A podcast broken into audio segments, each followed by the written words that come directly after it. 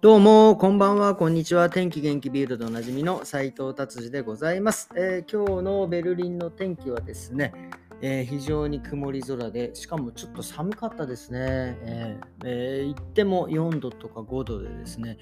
えー、しかもちょっとね、ベルリン少し小雨が降ってですね、ちょっと嫌な感じでございました。はい、では早速ですね、えー、ビルド紙のですね、今日も気になる記事いってみたいと思います。えっ、ー、とですね、北海とバルト海で、えー、数百匹のですね、人手がですね、洗い流されたとか、もう水揚げされたっていうことですね。えー、これなんでこうなったかというとですね、えー、嵐のなんか低気圧が北上してってですね、それが、えー、ビーチのところにね、ぶわーっと降り低気圧が降りたんですかね。それで海流がと、えー、波によってですね、こう、なんていうんですか、海がぐちゃぐちゃになって、えー、人手がだっと水揚げされてしまったということですね。このね、なんか人手っていうのはですね、僕も前本で読んだ時があるんですが、これどうにもなんないですよね。なんか、栄養も低いから食べれないし、でさらにですね、他の動物のですね、えー、餌にならないっていうことなんですよね。じゃあ何のためにいいのかってこう、まあ、の海の中のね、えー、汚いものを食べてくれたりとか海をね結構きれいにしてくれる役目もあるみたいなねことを書いてあります。でねこれだからこんだけ出ちゃうとですねちょっとちょっと心配だし、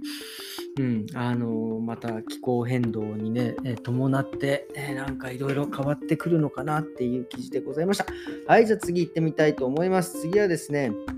この間もなんか天才少女とか、あ、昨日か？昨日？なんか天才少年のお話をしましたが、えー、オーストラリアにもですね、天才少女がいたんですね。まあ、ピクシーさんっていう、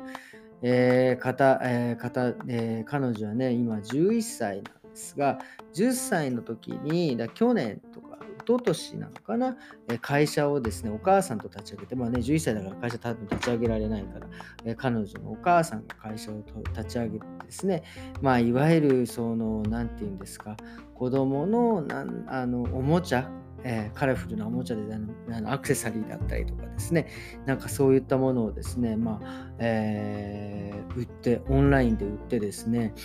金総金額がですね、もう1600万ぐらいまでってですね、もうあの、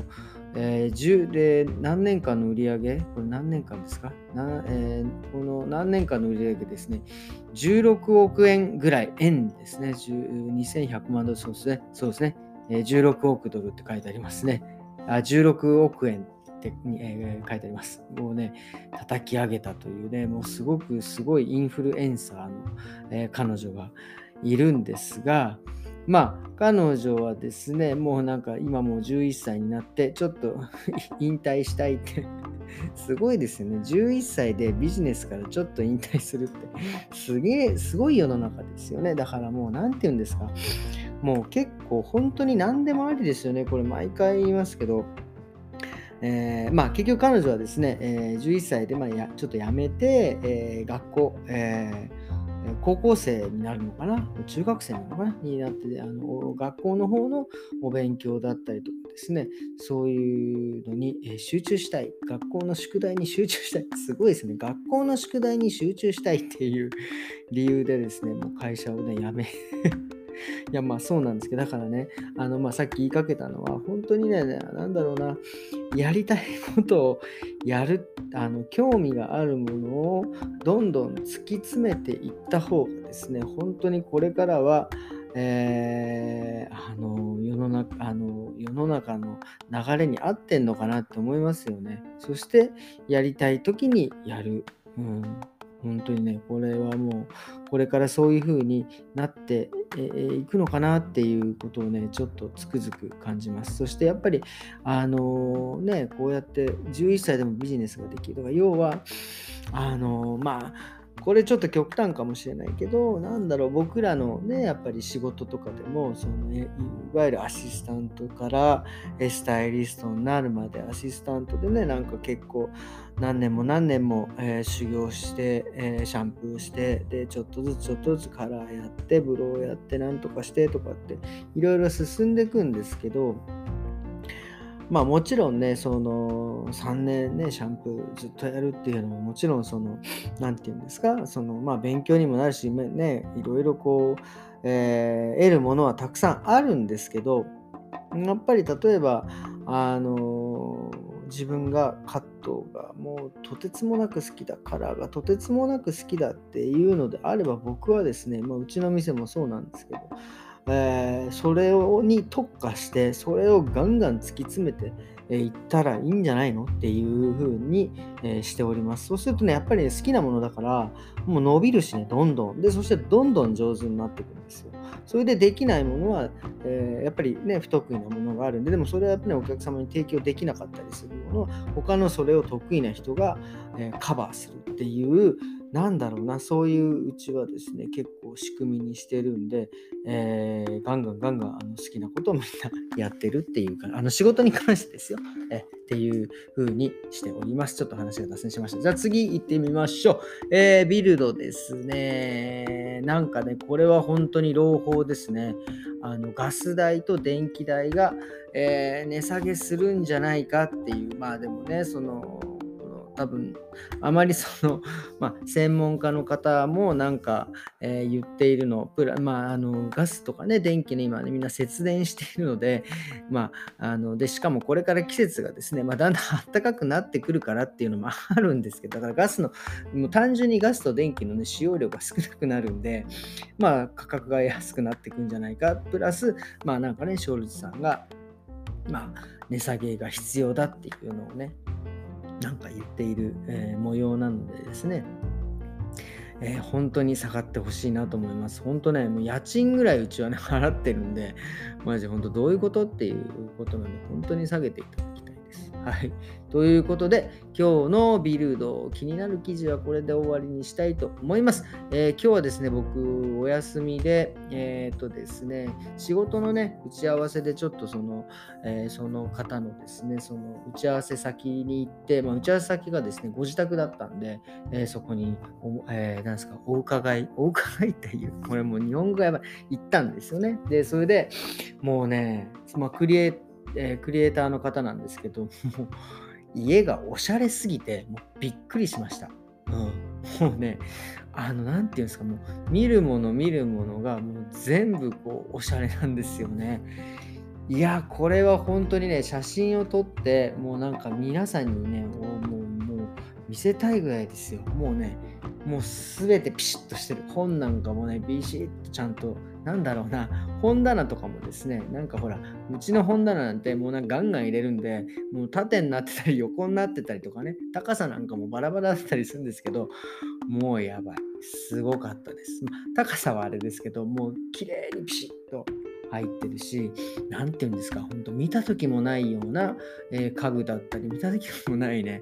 なんかね、あの、電気とか、もうね、すごかったです。すごくあの、ちょっとね、勉 強に、えー、なりました。はい。そしてやっぱりね、ああいう風に整理整頓が、ね、やっぱりこうできてる人っていう、できている人がね、作るもの、作品だったりとかね、仕事っていうのは、本当にピシッとしてますね。なんだろう、よくね、あの自己啓発なんかで僕もよくね、好きで読んでるんですけど、やっぱりその習慣がね、全てのこの人生を変えるという、本のがね、もうなんか、もう、あの、なんていうんですか、百聞は一見にしかずの人でした。とにかくその多分もう掃除とかなんかいろいろもうピシッピシッとしてるそういうね毎日のルーティンなんかもね習慣なんかもしっかりしててやっぱりそういう人って頭の中もですねもういろいろね今回いろんな説明受けたりとかお話ししてもねやっぱりねあのあ賢いんだなっていうちゃんと整理整頓されてお話しされてですね非常に分かりやすかったですね。もうそのもうその感激をね今日は言いたくてもう今日はそれだけの放送になってしまいました。でやっぱりね、あとそれで思い出したのがですね、あの、結構ね、その優秀な、その、なんていうんですか、そのなんて、えっ、ー、と、家庭教師だ。家庭教師の人がですね、えー、おっしゃってたことがあって、まず勉強を教える前に、えー、何をするかって、その、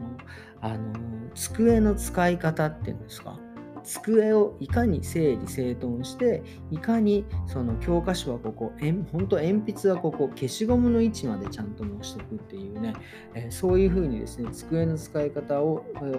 を教えるって言ってましたね。そして、えー、も整理整頓の仕方。を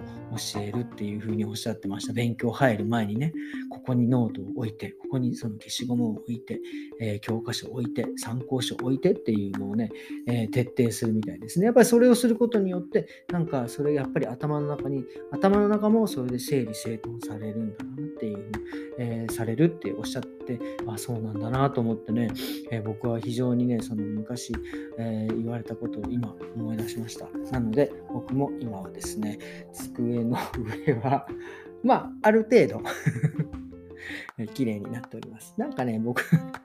あの、反論するわけじゃないです。全然反論するわけじゃないんですけど、あの、若干完璧よりも、なんかこう、少しね、ちょっと曲がってたり、ちょっとなんか、ああのね、あの、少し汚れてたぐらいの方が、なんか人間落ち着くのかななんて、すいません、なんかできない人の言い訳みたいになっちゃいました。ということでですね、今日は、えー、こんな感じで終わりにしたいと思います。今日はね、金曜日ですね。えー明日は土曜日ですね。もう週末ですね。皆様ですね、良い週末をぜひともお過ごしくださいませということで、今日はこんな感じで終わりにしたいと思います。それではまた明日。さようなら。